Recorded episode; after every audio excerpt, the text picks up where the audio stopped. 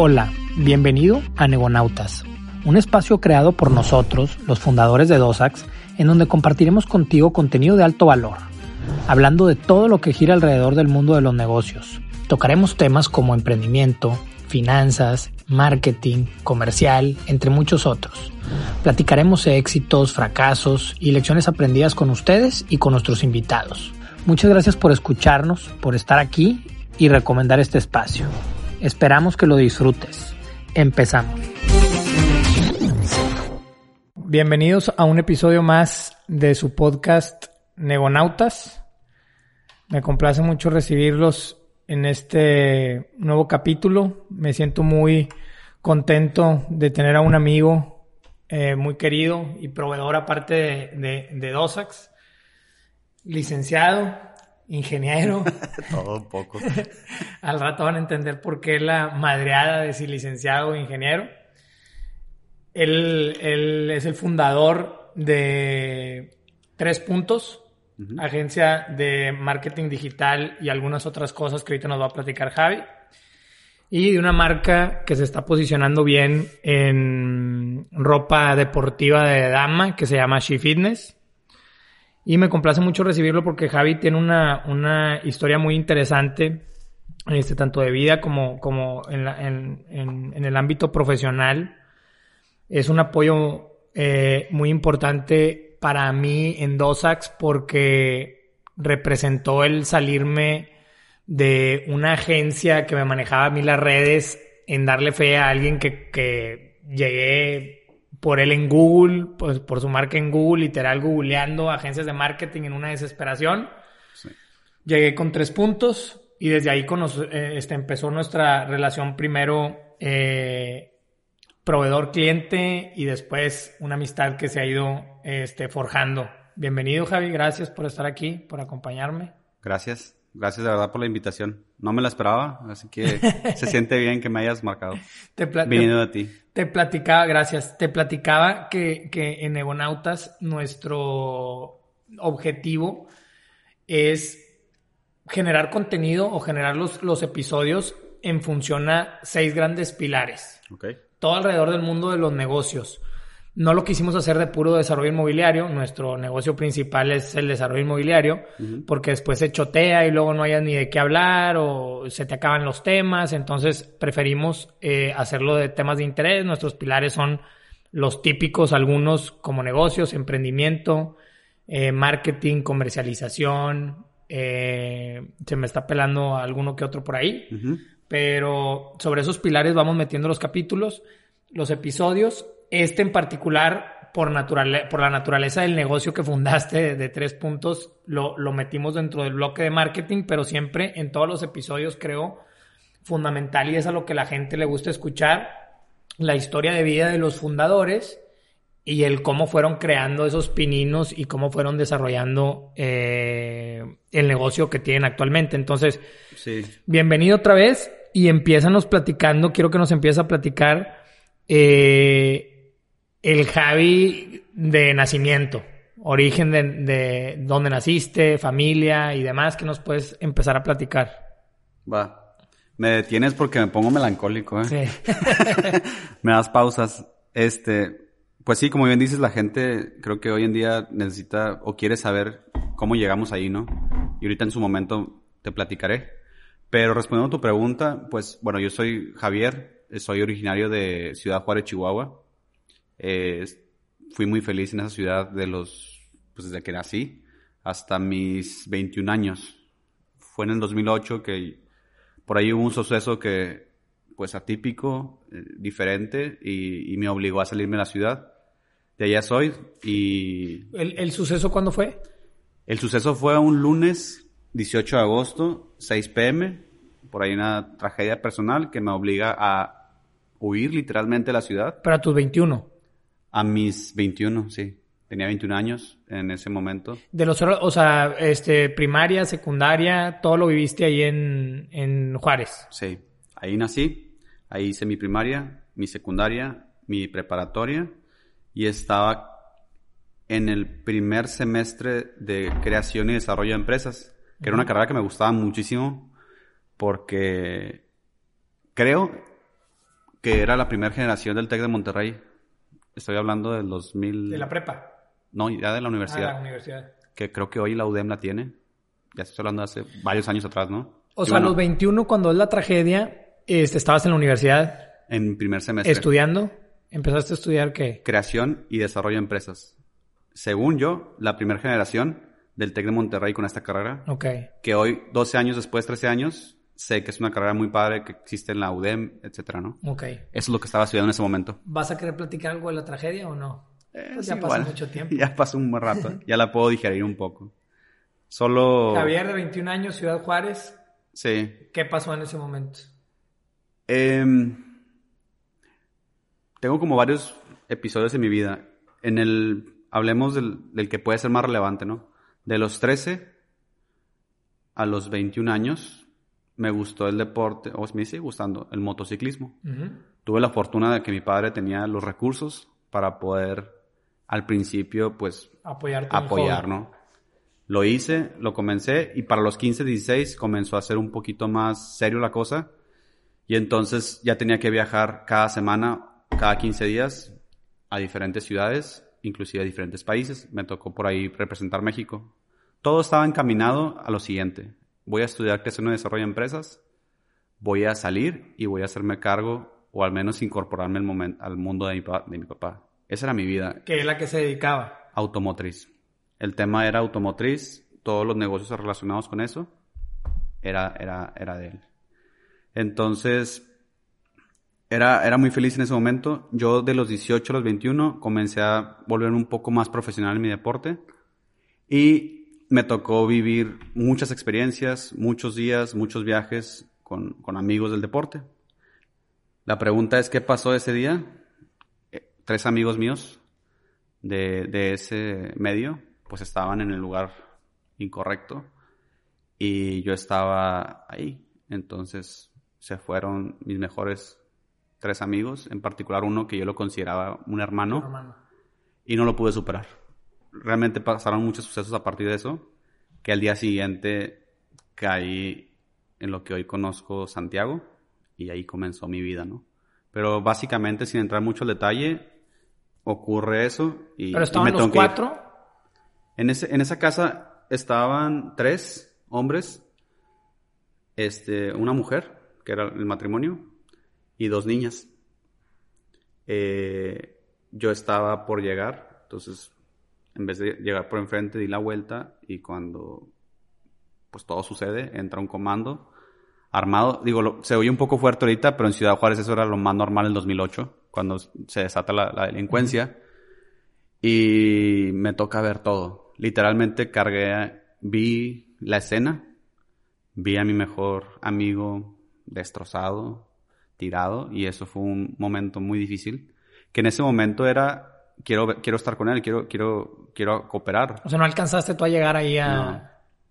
No alcancé, pero me tocó ver el anfiteatro, me tocó ver cómo lo preparaban. La verdad que te podría contar un- una historia terrible de todo eso. Fueron mis 24 horas de terror que luego no sabía que me iban a afectar más adelante. Y ahí fue un bloqueo de mi vida y ahí es cuando yo cito, de hecho en una cuenta que tengo, perdí todo lo que amaba, porque para el martes siguiente yo me tuve que ir de la ciudad.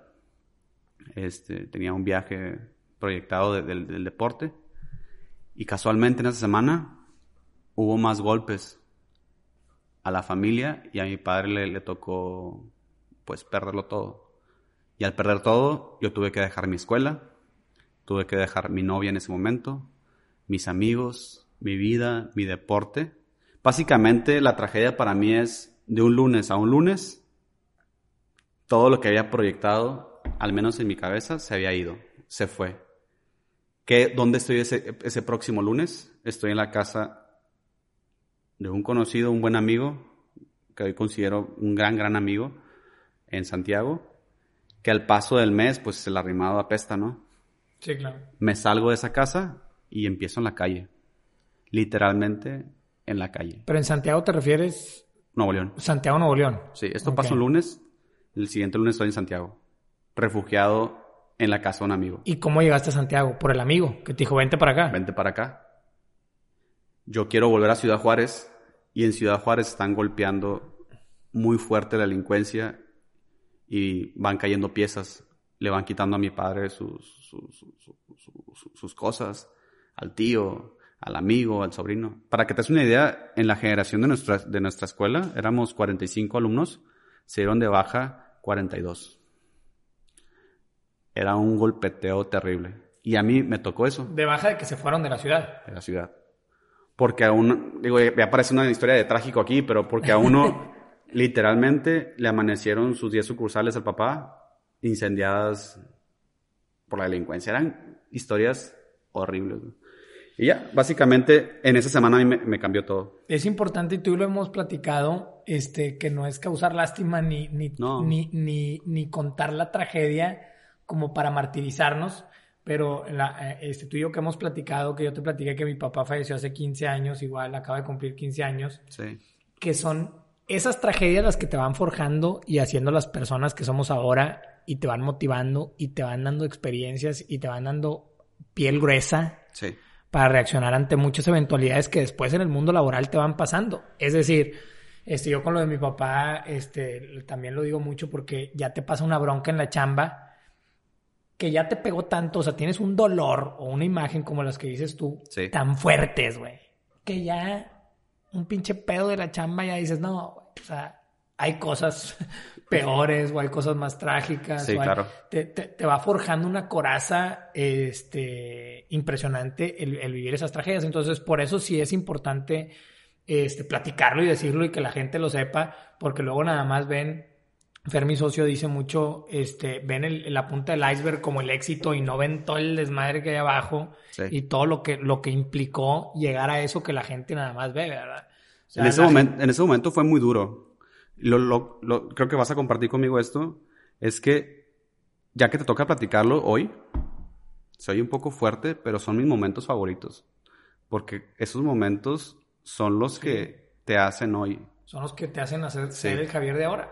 Y, yo me siento feliz, honrado y agradecido con que me haya pasado. Si no fuera por eso, quizá sería el niño mimado, hijo de papá. Y, y así lo veo, ¿no? Así lo siento. Pero no soy ninguna víctima, como tú bien dices. Sí. Creo que eh, todos tenemos un problema en la vida. Ahora la gente puede entender, ya les puedo platicar en el, la, la, la, el chascarrillo del intro de, de si licenciado o ingeniero porque el resumen de todo esto es que Javi pues no terminó la, la universidad. O sea, ante todas estas eventualidades, el primer semestre, dejaste trunca la carrera de, de creación de empresas y demás. Te vienes a Santiago con el amigo que te recibe hasta que te sentiste incómodo y a la calle, papá. Hice licenciatura en limpieza de casas, limpieza de oficinas, planchaba en, en una tintorería, eh, ayudé auxiliar de hot dogs. Pero platícanos, de, platícanos de tiempo, o sea, todas esas actividades, eh, ¿te sales tú a dónde literal? O sea... Eh... Para ser más específico, un gran amigo de aquí, yo llego a su casa y que es un duelo constante, ¿no? Oye, ¿qué pasó? Me, me, cuestiono, ya no tengo todo lo que, lo que tenía. Eh, sacamos un extra por ahí y decimos vamos a, salirnos de esa casa y vamos a, rentar algo.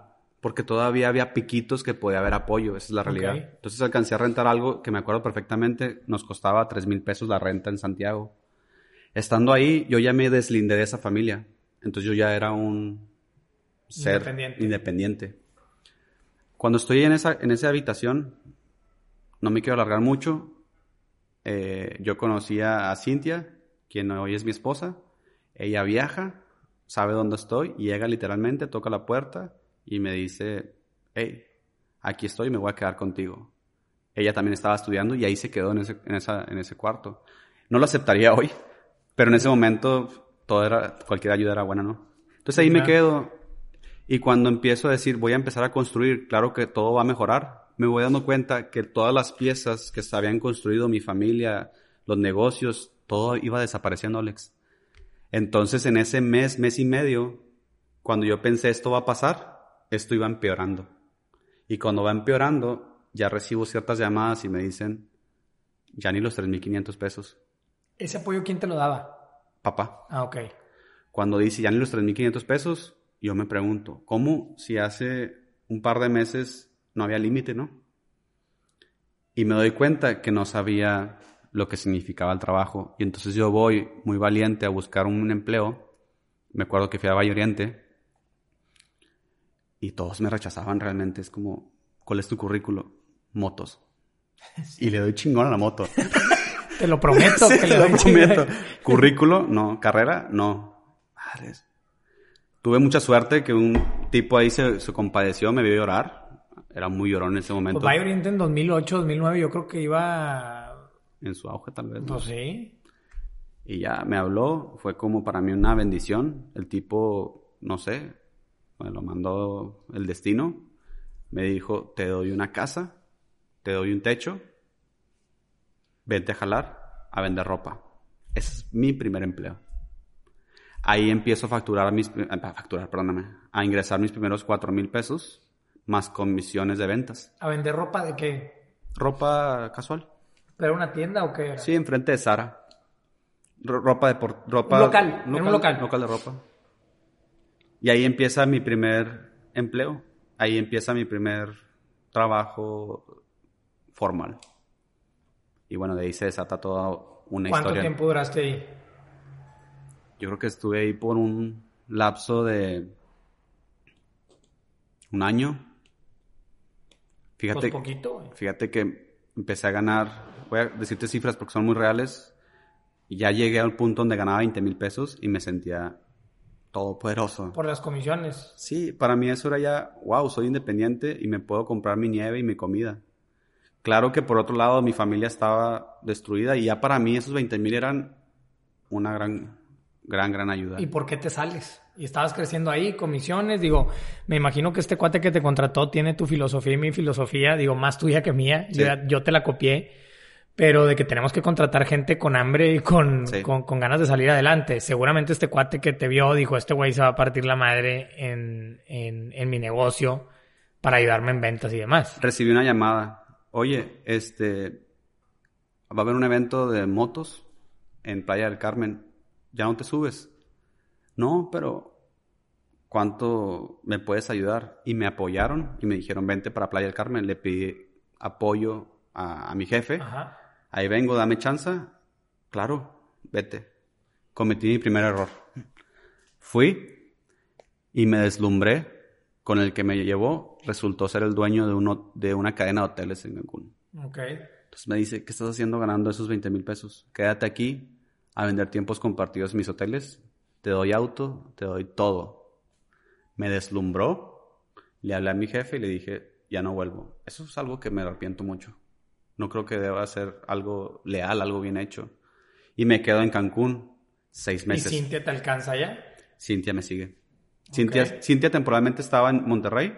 Ella estaba haciendo sus prácticas, bueno, su trabajo era auxiliar de contaduría. Le dije, aguántame, déjame instalarme en Cancún y te mando a hablar. Me instalo ahí me hace cuenta que era un, una escuela tremenda de ventas. Era un, todos los días era motivación, todos los días era clases y yo estaba del lado del dueño. Entonces, era un máster. Que lo conociste por las motos. Sí, por las motos, porque él era un tipo aficionado a motos y yo era su hijo que no tuvo. Y, y bueno, hay un, toda una clase de, de cómo vender típico que, oye, no, no pude venderle a, mi cliente. Oye, respiraba, escuchaba, oía. Sí, eres un pendejo, me decía. Esa era su mentalidad. Porque si hablaba, respiraba y escuchaba, claro que te pudo haber comprado. Claro, esa es, la mentalidad de él. Y esa mentalidad me la, me, la, la impuso en todas sus pláticas. Esto es como una fábula, la verdad. Vivía para él, vivía con él, ¿no? Eh, no quiero hacerte larga la historia, algo bien raro. Tenía una niña de 12 años. La niña de 12 años se le ocurrió decirle a su amiguita que yo era su novio y su amiguita le dijo a su mamá y su mamá a su mamá. Y me dijo, oye, güey, eso no me gusta. Sabes que ya no, vas a poder seguir aquí. Y lo entiendo. ¿Qué puedo hacer, no? Claro que esto es un poco fuerte, pero es una realidad. No te preocupes. Me devuelvo. Para eso Cintia acababa de llegar, güey y se había instalado de recepcionista en Río. Y le digo, Cintia, ¿sabes qué? Mejor no. Déjame, me devuelvo a Monterrey. Agarrar mi trabajo. A instalar, vaya, tú quédate aquí ahora. Sí, y nos cambiamos de ciudad, güey. Y llego a Monterrey y toco la puerta. Primera lección de la vida, no seas desleal. Me abre la puerta y me dice, te quiero mucho, pero te me fuiste así nada más. Ahí... Y ya no te aceptó de vuelta. Ahí toqué suelo. Ahí se acabó todo. Para eso no te conté que en el Inter que me fue bien, pude enganchar una casa. Pude sacar 100 mil pesos y pude comprometer una mensualidad de 13 mil pesos para aquí en Monterrey. Para que Cintia pudiera vivir. Total, a ver si no te confundo. No, de hecho, de hecho, al, revés de confundirme, estoy ligando muchas cosas, digo, porque yo conozco a Javier ya de, más tiempo que a lo mejor los que nos están escuchando, y estoy ligando muchas cosas porque ahora tú al tener tus empresas, sí. premian mucho la lealtad, güey. Sí. Y te duele mucho cuando no te son leales. Sí. Y entonces ahorita que me estás contando el, el backup, este, digo, chingo, por eso eres así. Sí, entonces mi primera lección de vida es, mi primer principio es, no vuelvo a fallarle a alguien. Y entonces Sean Casillas, que se llamaba él, me dice, pues no. Entonces cuando ya no hay Sean Casillas, ya no hay patrocinador, ya no hay nada, me vuelvo a enfrentar a otra realidad.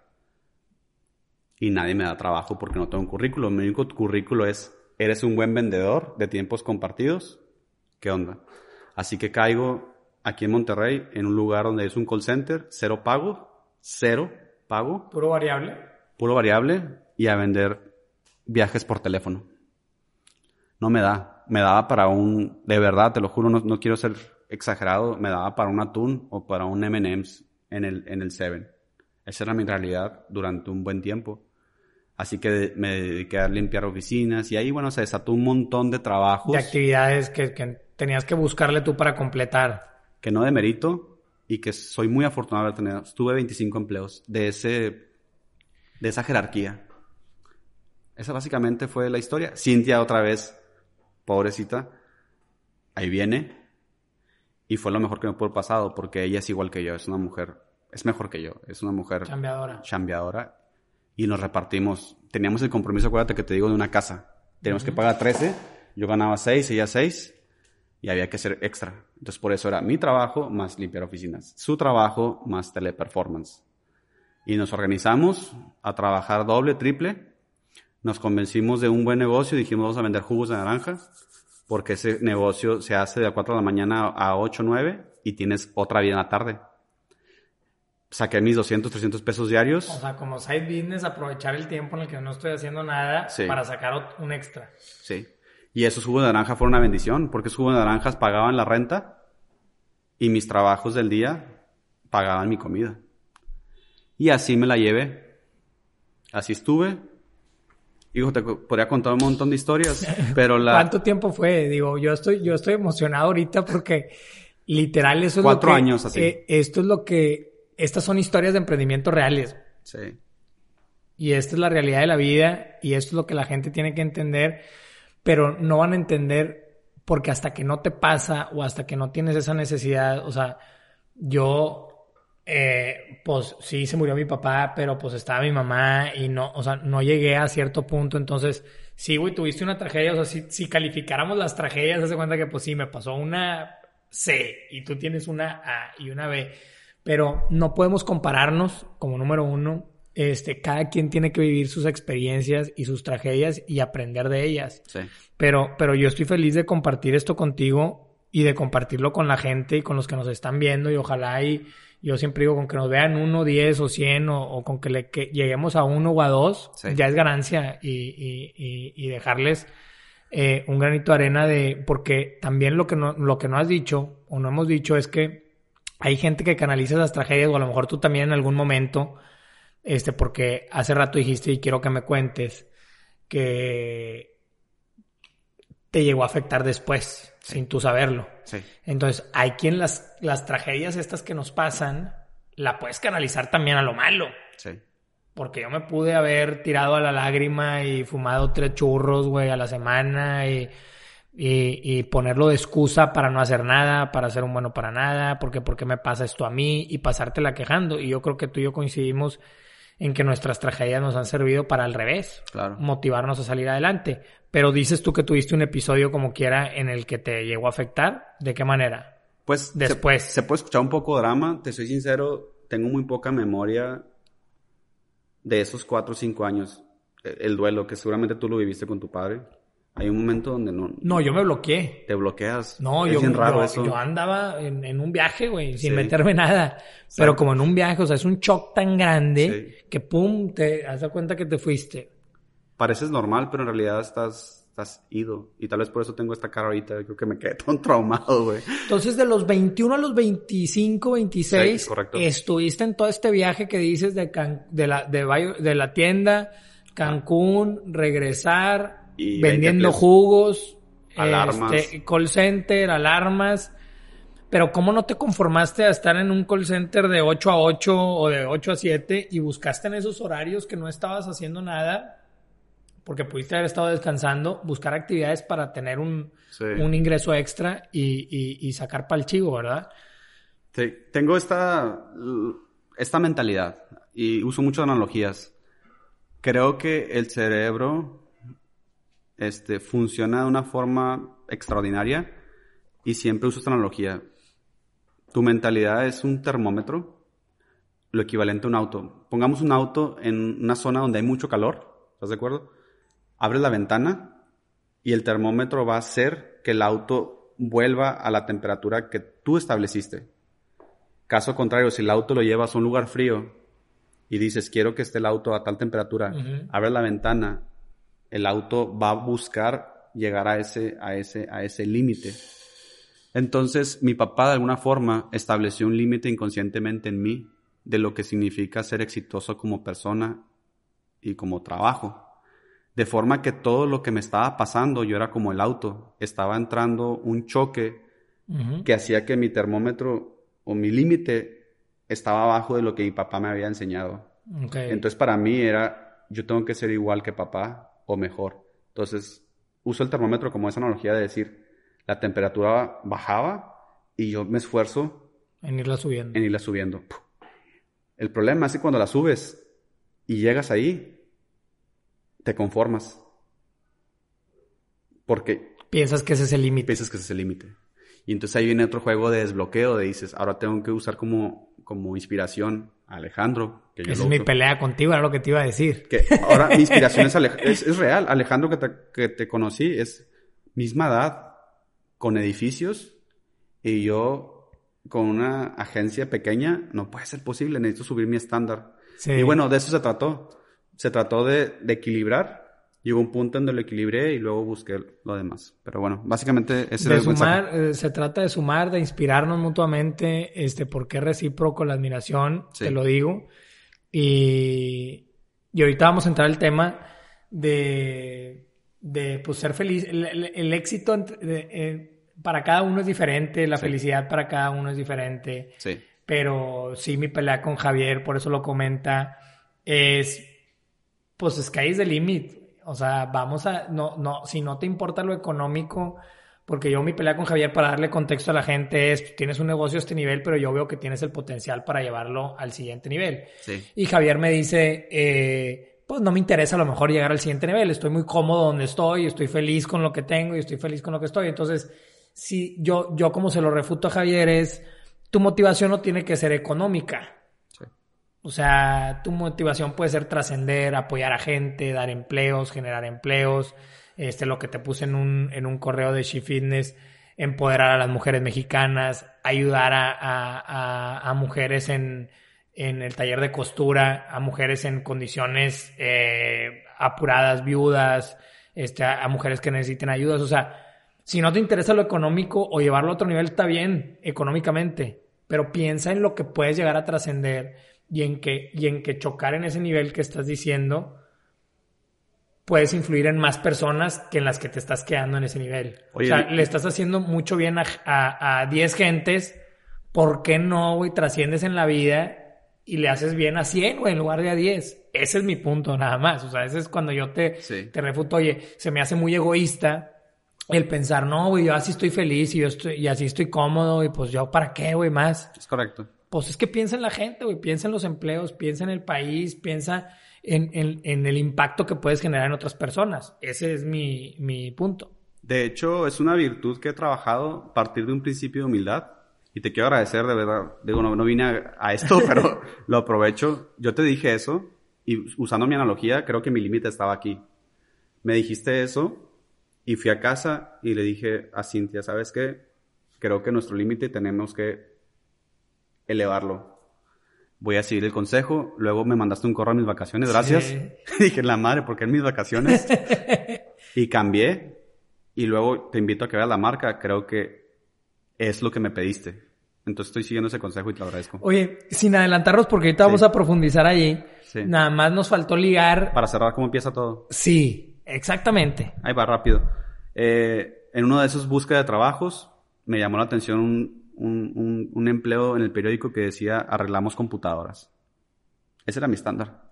No, pues voy a ir a ver arreglar computadoras, creo que le sé. Llegué, me entrevistó, me dijo, oye, güey, tú no estás para arreglar computadoras, puedes desarrollar algo mejor que eso. Tengo un buen amigo, voy a buscarlo. Fui con ese amigo, Adrián, que lo quiero agradecer en la vida, y Daniel, que por ahí me va a escuchar, me odia, pero bueno, yo creo que por aquí me va a escuchar. Ellos dos me dieron entrada a su negocio para enseñarme lo que hoy sé, que es una agencia de publicidad. Okay. Me dieron un directorio y me dijeron, no hay trabajo, pero ahí está un directorio. Consigue citas conseguí citas. Tú ya con el background de, de, las ventas de tiempos compartidos y la madre con, con, con, con, la cosquilla comercial que ya traías. No me dieron salario, solo me dieron el directorio. Me dijeron, consigue citas. Y eso conseguí citas. De las citas, de las 10, 15, 20 citas que conseguimos, ninguna se vendió. Entonces les agradecí, les dije gracias, pero pues no estoy generando mucho. Me voy porque me ofreció alguien vender alarmas Ahí entran las famosas benditas alarmas. Alarmas. Me ofreció 15 mil pesos. Y luego, fíjate, está chistoso porque me ofreció 15 mil pesos. Y al tercer día me quebré el pie, güey. En sus oficinas.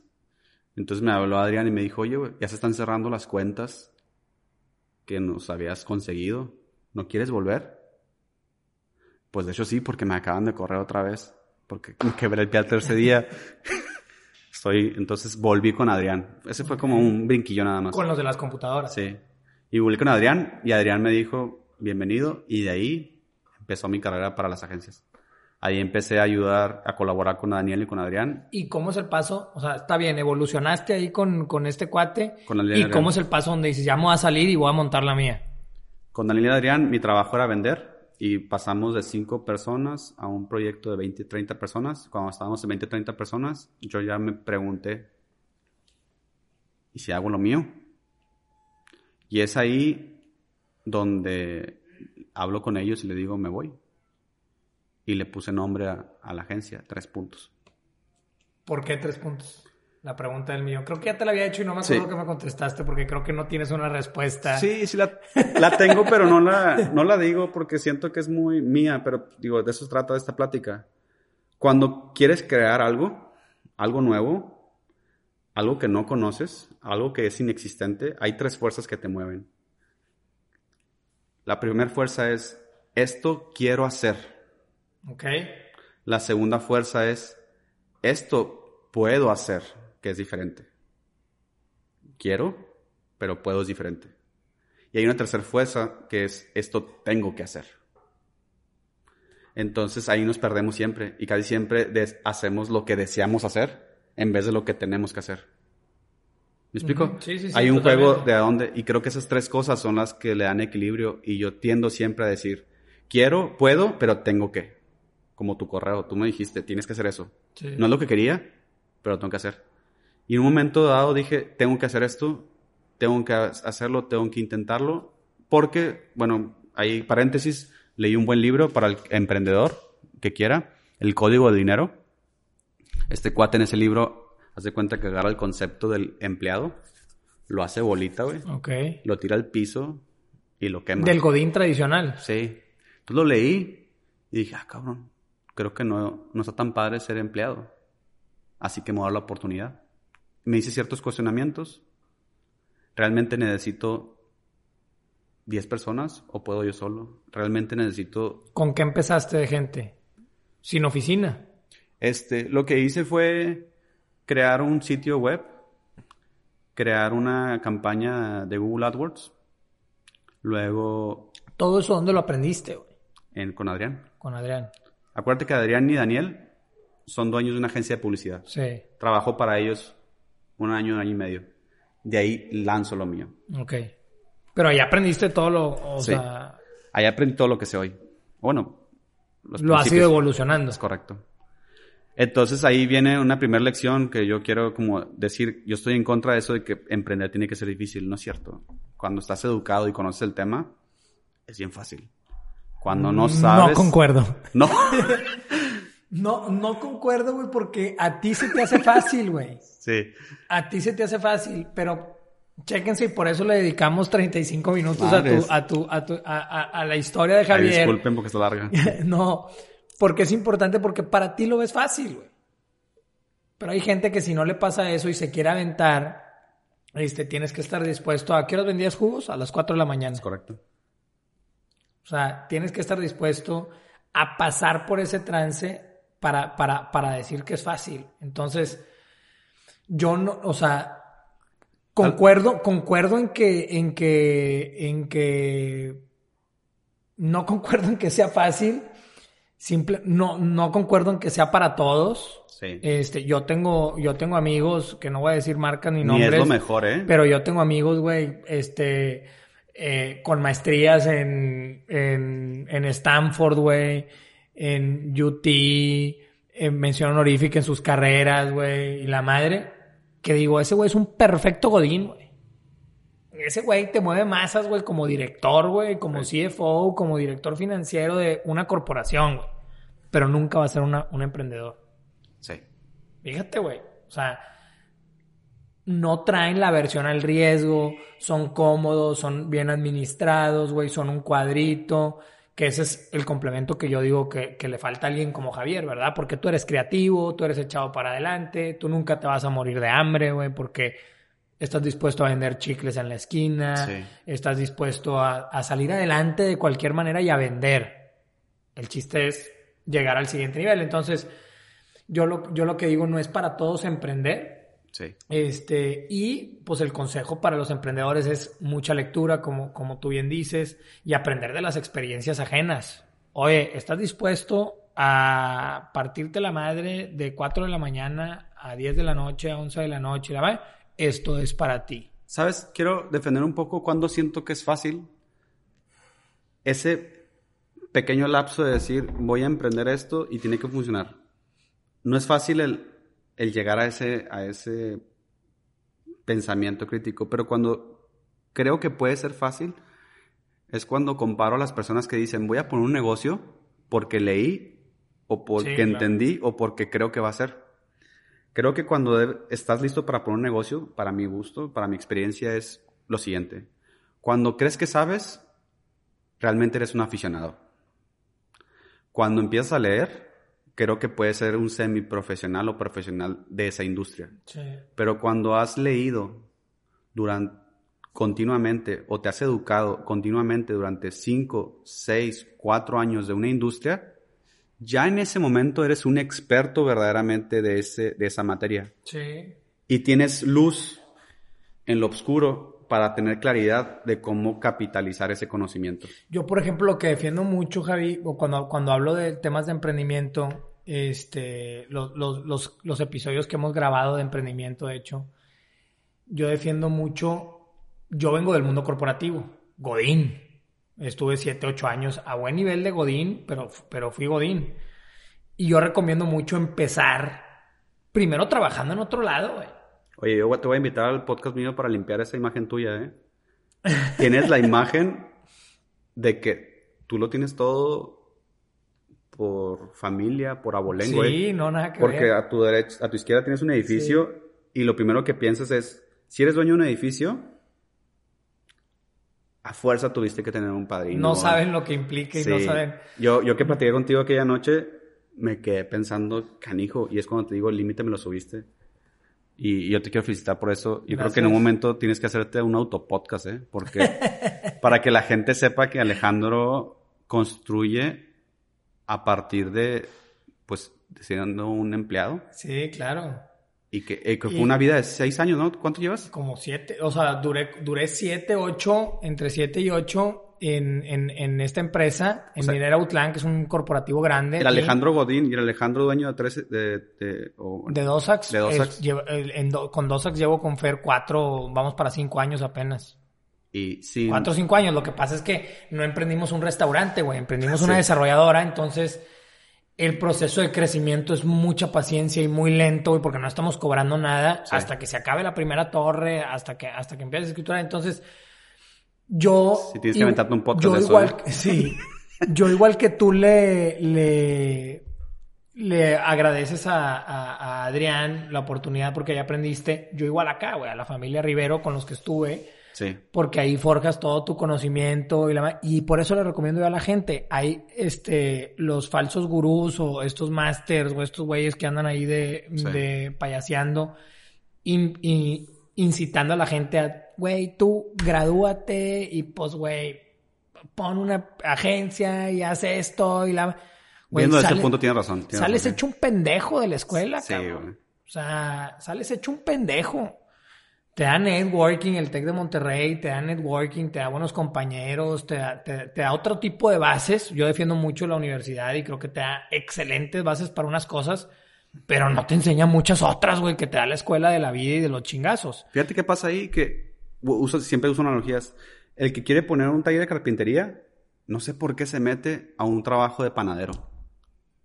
Cuando si pretendes tener un negocio de carpintería, pide trabajo en un lugar de carpintería. Y creo que tú, no sé si lo hiciste conscientemente, eh, hiciste una carrera laboral en un lugar donde hoy de, pura chiripa, güey, porque yo empecé vendiendo tela de mezclilla. Pero eso puede ser un buen consejo para la gente, ¿no? Si vas a hacer edificios, que tu empleo sea sí, de eso. El primer paso de convencimiento es que trabaje en una empresa, güey. Porque, bueno, que porque se, batalla mucho. Este, eh, yo he hablado con, con, Pero afina el negocio que vas a poner. Yo he hablado con gente, güey, y con emprendedores que me buscan. ¿Y cómo lo hiciste? Y que no sé qué, que la más. Yo entro a trabajar en una empresa, puta, te cuelgan.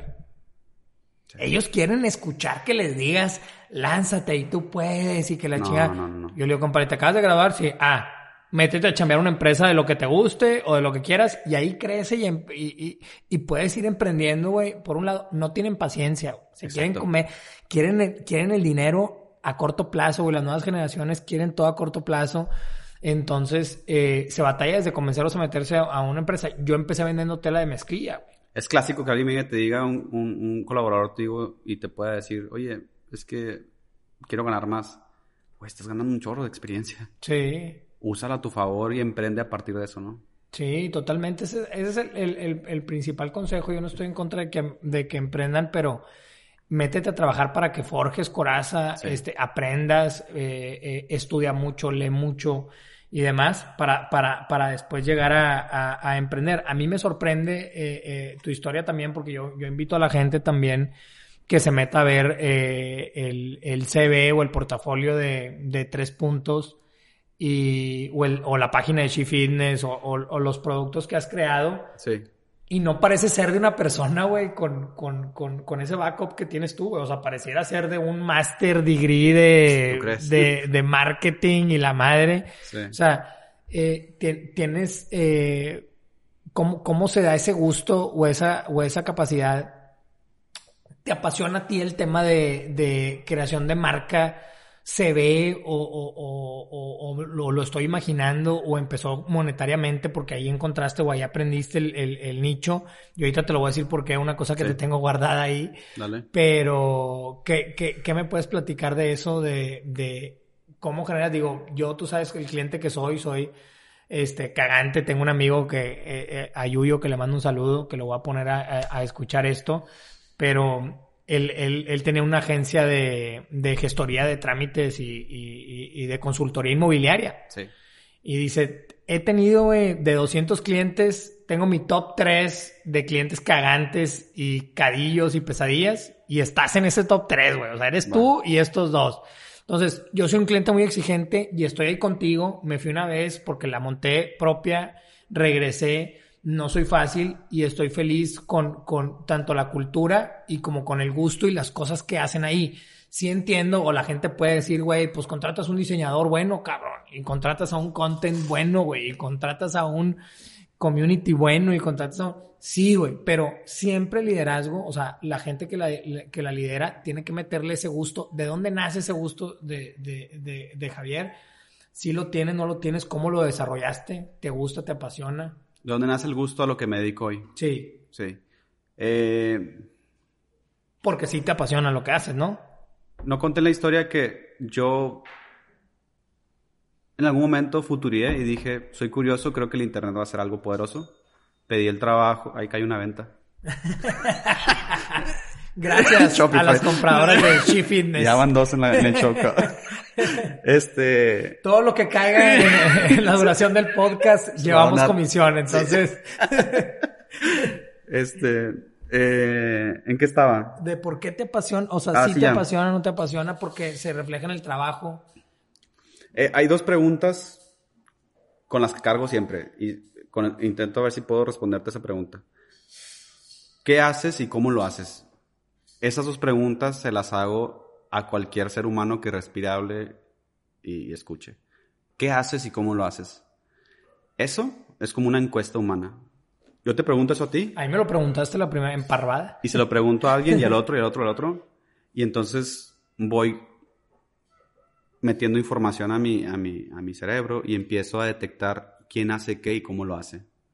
Entonces, simplemente... ¿Por qué crees lo que crees? Entonces, simplemente, simplemente a la hora de decir, voy a, voy a, a crear una marca porque creo que, que es algo que, que, me va a funcionar, empiezo a, a escarbar en mi memoria a todos los que le he preguntado quién está asociado a esto que necesito. Necesito un logotipo, ok, voy a acercarme a él.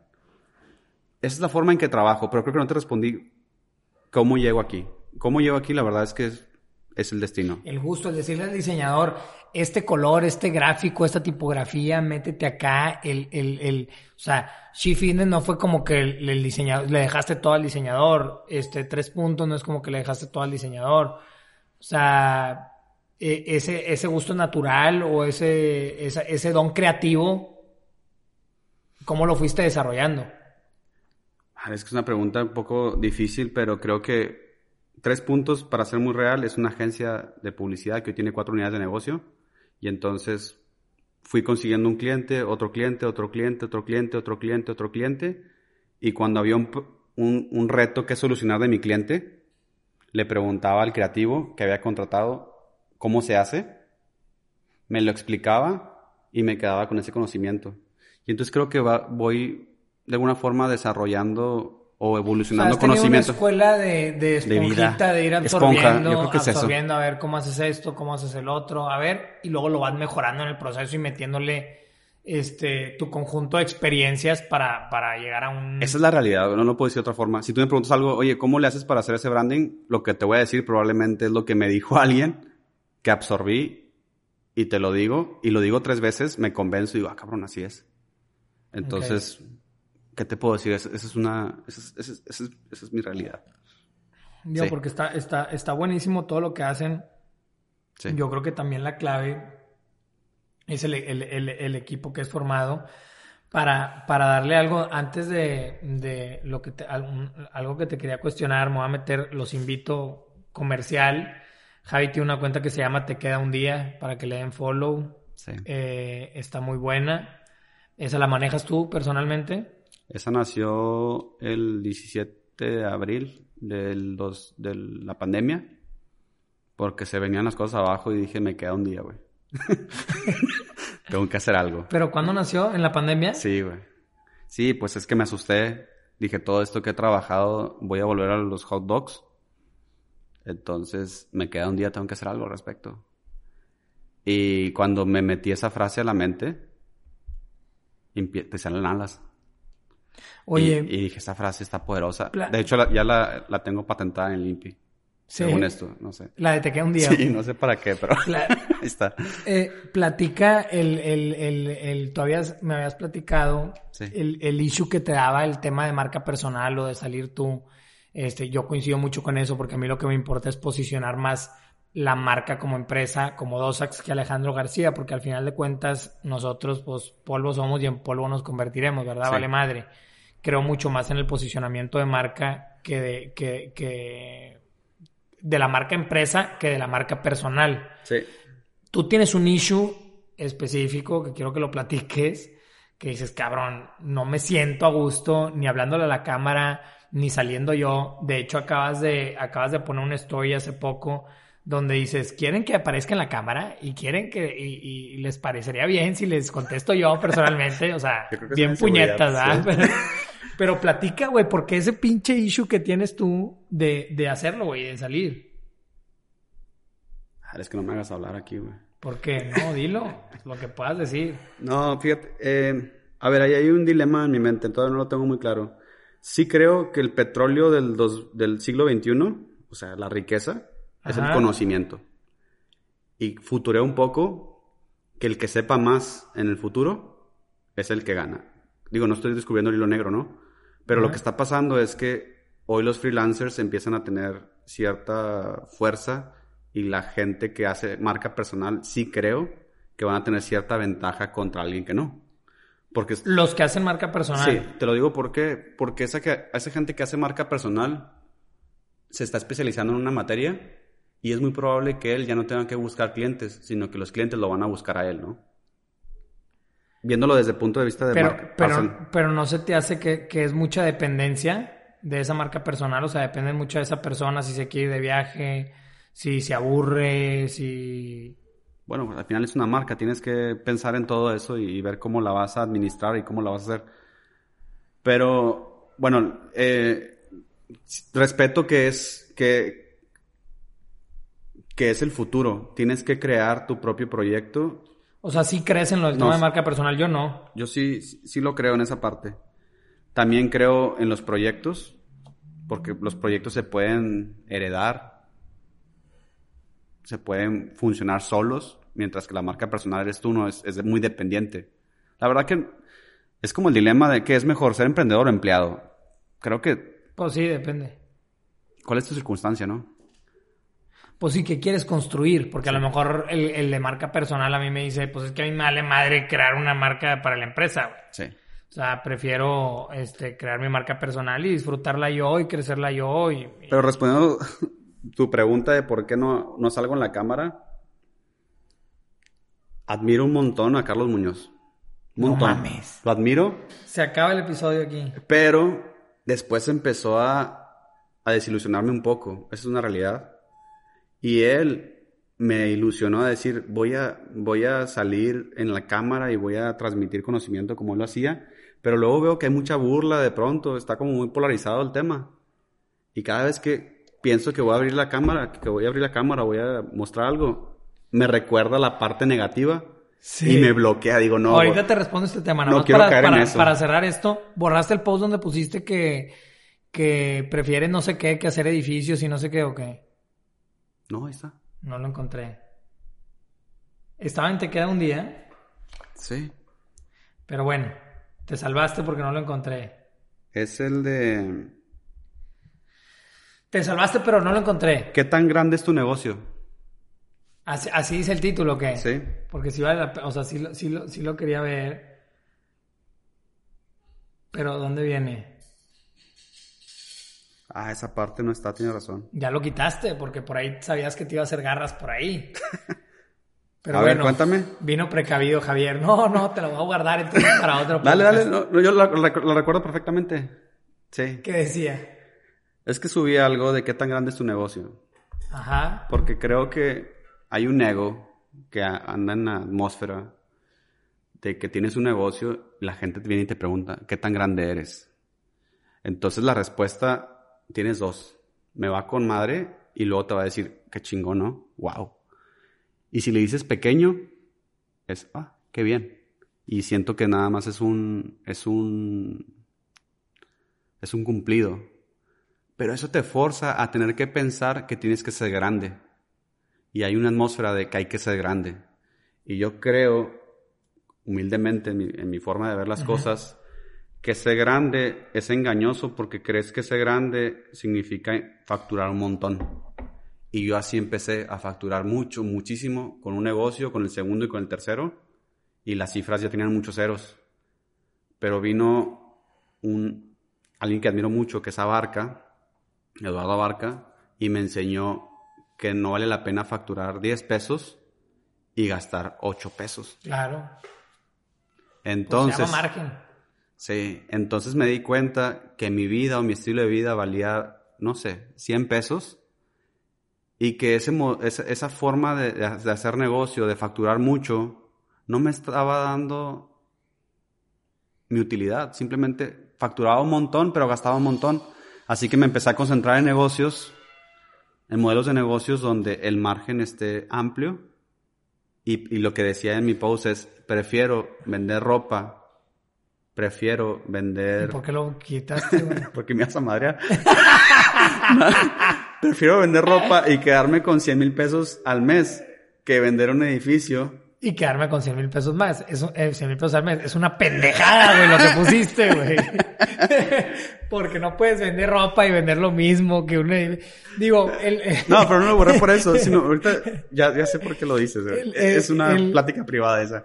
El, el, tema es... Este... Creo que nos perdimos ahí, pero sí. no, no, porque es importante porque yo creo que va más allá. Es que, Alex, hay gente que dice, estoy facturando un chingo, pero ¿eso qué? No, pues es margen.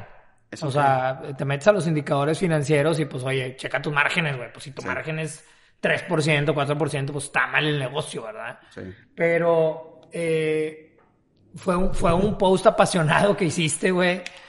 Que está bien, pero, o sea, o sea, el fin está bien, pero la ejecución estuvo pésima, güey. Este, porque no tenía ningún sentido.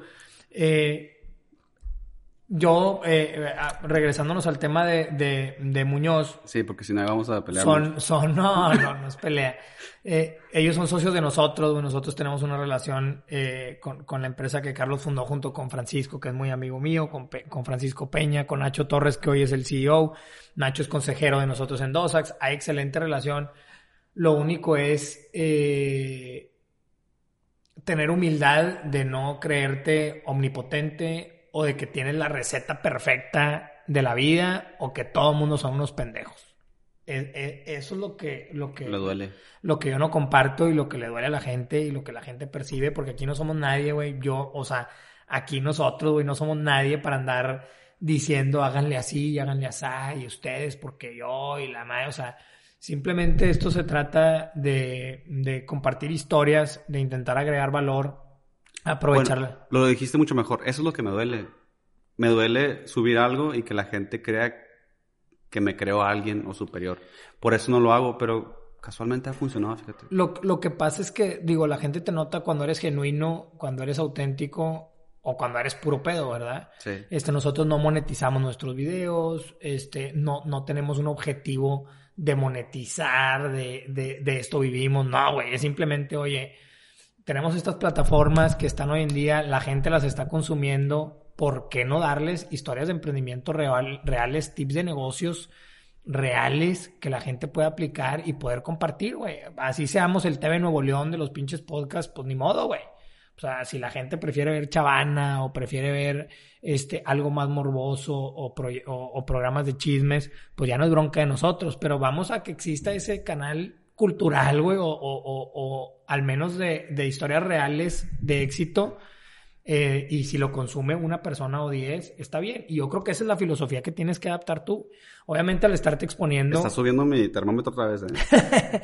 Obviamente... que no te... La siguiente semana voy a empezar a salir en cámara. Obviamente nosotros al estarnos exponiendo eh, en salir en público, pues está, está, sujeto. Está, sujeto a que gente atrás de un Twitter o a gente atrás de, de una computadora, pues te diga, ¿quién es este puñeta? Está, está, está muy flaco. Subí algo y se bajaron 500 seguidores, güey.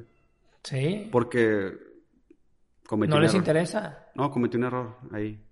Está, está muy flaco, está muy gordo, está muy no sé qué. Pues ni modo, güey. Este, pero, pero trasciendes mucho más que, que no haciéndolo y, y, dejas un granito de arena más que no haciéndolo, entonces pues no, no, no hay que ser egoístas ni Sugieres que, hay que ni hay quedarnos con nosotros y hay que, hay que darle a, a, a los pocos, muchos que, que, que, lo acepten, darles el contenido de, de valor, ¿verdad? Vas a ver que sí. De, Voy a hacer algo ahí en la cuenta. Sí, para, para que ahorita al, al, te queda un día. al final al final las mencionamos. Sí.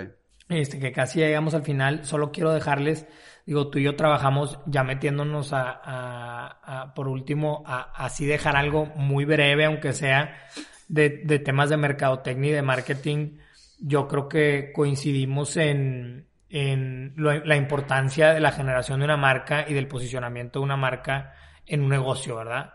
Porque puedes tener un super producto, puedes tener eh, grandes cosas, pero si no las sabes comunicar, está muy cabrón y yo lo he vivido porque yo eh, siempre he considerado que me diferencio de la competencia con estos proyectos y que intento hacer un producto de, de gran valor, pero si no tienes el, el, el, stakeholder como ustedes son de nosotros o el socio estratégico en, en temas de marketing, no lo comunicas igual a, a, la gente y pues no se vende, ¿verdad? Sí. Entonces, ¿qué nos puedes dejar de qué ves tú, o sea, ya de, de, de tres puntos? De la importancia de desarrollar una buena marca. Yo tenía aquí unos puntos de, oye, no escatimes en recursos. Hay gente, o sea, es una, es una profesión o una industria en la cual, oye, tengo un amigo freelancer que por cinco mil pesos, güey, me da un manual de identidad. O sea, y órale, te hacen el loguito y la madre y ahí, y ahí, y ahí te quedaste, ¿verdad? El otro, el otro consejo que yo tenía es, solo tú conoces al 100% de tu marca, te tienes que involucrar en el proceso. No puedes decirle, Javier, voy a hacer una galería de arte como Rafita, este, órale, güey. Oye, qué chingo de Rafita, ¿eh? Sí, te, te, tienes que involucrar en el proceso. Sí. Te tienes que involucrar en el proceso y decir, oye, güey, yo creo esto, yo creo esto, y, y, y juntar fuerzas. No esperemos que las agencias lo sepan todo y te resuelvan y te den en el clavo a lo que a lo que a lo a, a, a lo que tú quieres, ¿verdad? Sí. La importancia de conocer a tu audiencia. ¿A quién le vas a vender? Hoy sí. estaba hoy estaba me toca este ser presidente en la Cámara de Propietarios de, de Bienes Raíces de la Comisión Juvenil y tuvimos junta de consejo de, de, de la Cámara Grande y traemos un proyecto que a lo mejor luego te platico de posicionamiento de la Cámara y no, pues hay que traernos socios y miembros y afiliados y demás. Y les decía yo en mi, en mi pequeña intervención, ¿a quién les vamos a hablar? ¿A qué miembros les vamos a hablar? ¿Qué les vas a ofrecer? O sea, vas a conseguir audiencia, la vas a traer y estás listo para ofrecerles. Si es tu audiencia, eh, eh, eso es lo importante. Porque estamos definitivamente ya dentro de una era digital que no va a parar. Yo creo que la pandemia vino a revolucionar mucho de lo que ya estaba, pero vino a acelerarlo al 100% el tema digital sí. contra los medios tradicionales. Mucha gente, co, este, mucha gente critica el tema de los influencers y de los bloggers y de, no manches, que esta niña cobra 20 mil pesos el story. Pues, güey, un panorámico te cuesta 30 mil al mes y te da menos engagement, ¿verdad?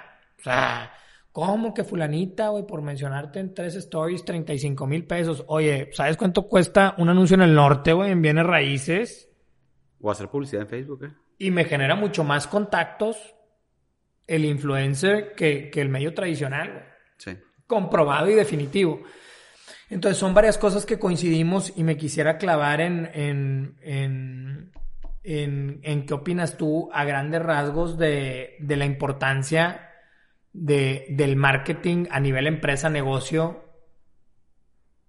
que, que pudieras tú, o sea, a, a la hora de, de, hacer el pitch de ventas, uh -huh. ¿qué, es lo que, ¿qué es lo que vendes tú como, como por qué es importante el desarrollo de tu marca? ¿Por qué es importante tener publicidad? ¿Por qué es importante hacer... Brandear, todo, todo lo que tú haces. Eh, voy a encaminar primero la respuesta hacia la parte visual y simplificarlo. Creo que hay un principio que es ser y parecer. Me gusta. A veces te encajonas en dices, yo soy muy chingón, yo soy muy bueno en lo que hago. Y pretendes que con esa bandera vas a, vas a, a, a pasarla. Pero no. Necesitas parecer. Porque si no pareces, pasas desapercibido. Inclusive no te dan la oportunidad porque no pareces. Entonces es importante darte cuenta que necesitas parecer a alguien fregón para que te lleguen oportunidades y luego les demuestras que eres. Y hay casos opuestos, que hay unos que parecen. Y no son. Y no son. Entonces se trata de un balance. Si tú en algún momento de, de tu vida estás consciente de que eres bueno para hacer, hazlo. Nada más acércate a alguien que sepa cómo lograr que parezcas. Y creo que ese es el, consejo visual, ¿no? Me encanta, güey, me encanta, me encanta, me encanta cómo lo dijiste. Sí. Este, concuerdo y nosotros lo practicamos en, en, en, Dosax mucho porque creemos, creemos mucho en esa mentalidad. Fer, Fer siempre lo dice, hasta cuando diseñamos las políticas generales de la, de la empresa, mencionamos mucho el, el, de para hacer hay que parecer. O sea, podemos tener ciertos objetivos, pero, pero hay que ser congruentes y, y parecer y actuar en, alineados a esos objetivos. Sí. Eh, como despedida, los invito a, seguir a Javi. Eh, la cuenta personal estás igual que yo, la tenemos cerrada. No, porque no queramos que nos vean, sino porque simplemente no subimos nada interesante. Subimos a las niñas, subimos a los hijos, subimos a las esposas. Entonces, sí, todas son mis este, hijos. están bloqueadas y privadas, pero en lo personal, pues ya saben que por Dosax eh, con el equipo y, y, ahí yo también estoy atendiendo. Javier, en su caso, tiene la cuenta de Te Queda un Día para que por favor lo sigan. También tiene las cuentas de... Que no doy la cara, pero ya me hice la lección. Próximamente. sí.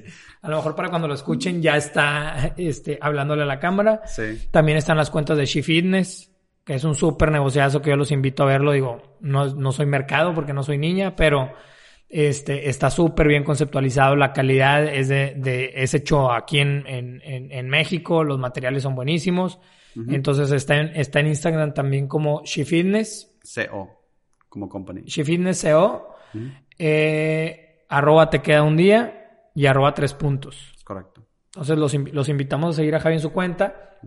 Este, te tú, tú dijiste ahorita ya como dos, tres veces que tenías tu límite aquí con tu papá y que yo te he ayudado a, a, irlo subiendo. Te voy a regalar este Negonauta para que lo pongas eh, o en tu oficina o en tu casa. Me caes bien, ¿eh? Y que cuando lo veas, siempre te acuerdas a que tienes que subir ese límite. Va. Oye, qué chido. Y a que sky's the limit, güey. Pues es un astronauta. el astronauta llega así, güey. Y el astronauta, pues llega, ya está llegando a Marte. Qué chingón está, gracias. Entonces, quiero que te lo lleves. Eh, el límite, ¿no? Que, que, lo pongas en donde, en donde, en donde, en algún, en algún, en algún lugar simbólico que tengas y que te acuerdes siempre de, de aprovechar ese don que, que, tienes, de impactar en la gente, de hacer empresa y de, de siempre trascender más y de crecer. Va. Entonces te agradezco mucho estar aquí y ojalá y se repita. Luego te, te devuelvo yo la, la, la, visita. Sí. Este, no, pues gracias, Alex. Este, no solamente me siento agradecido de, de que me hayas regalado esto, el hecho de que me hayas considerado alguien interesante para venir aquí a un micrófono ya es, ya es, ya es grande para mí y lo aprecio mucho y lo valoro. Entonces, pues nada, te voy a tratar de invitar al, podcast. Yo también quiero abrir mi proyecto. Retómalo, güey, porque lo dejas. Se está haciendo viejo esa madre, sí. Les, les, les agradecemos mucho la, la, la, atención, el haber pasado por aquí. Y como siempre les recuerdo, aunque a veces no les recuerdo, de recomendar esto con la gente que ustedes crean que les puede interesar y les podamos aportar, aunque sea un poquito. Buen marketing, ¿eh? Buen marketing. Buen marketing, dices. Muchas gracias a todos. Chao.